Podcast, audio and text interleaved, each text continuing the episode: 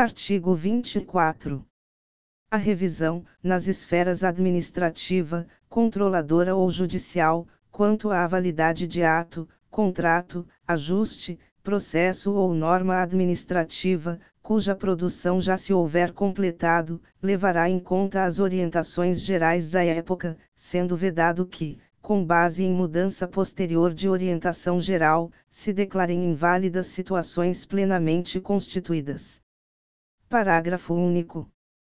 Consideram-se orientações gerais, as interpretações e especificações, contidas em atos públicos de caráter geral, ou em jurisprudência judicial, ou administrativa majoritária, e ainda as adotadas por prática administrativa reiterada, e de amplo conhecimento público.